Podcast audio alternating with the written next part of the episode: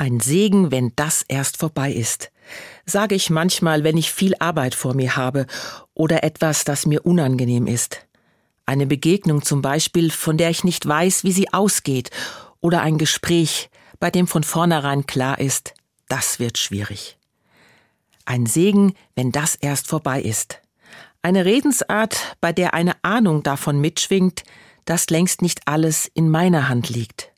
Situationen, bei denen ich mehr brauche als meine Kräfte, mein Geschick oder meinen Verstand. Sogar mehr als einen Menschen, der mir hilft und mich ermutigt für das, was vor mir liegt.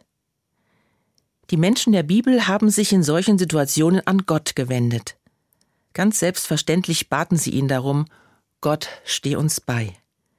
Lass gelingen, was vor uns liegt. Gib uns Kraft und Zuversicht, die wir jetzt brauchen. Oder anders gesagt, Gib uns deinen Segen. Eine Gänsehaut bekomme ich fast immer, wenn der Pfarrer am Ende eines Gottesdienstes die Arme hebt und sagt, Gott segne dich und behüte dich. Liebevolle und fürsorgliche Worte sind das, freundlich und ermutigend. Der Segen erinnert mich daran, Gott geht mit mir meinen Weg. Ich bin nicht allein. Gott behütet mich.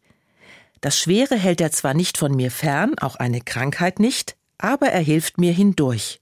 Und wenn ich fröhlich bin, freut Gott sich mit. Ich stelle mir vor, wie Gottes Augen über mir leuchten, so wie die Augen von Eltern strahlen, die sich über ihr Kind freuen. Ich denke daran, wie er mich anschaut und sieht, was ich nötig habe. Und wenn ich mal wieder unzufrieden bin und an mir herumnörgele, stelle ich mir vor, wie Gott mich mit mir selbst versöhnt. Gottes Segen ist für mich so etwas wie guter Boden unter den Füßen oder wie ein Sonnenstrahl auf der Haut.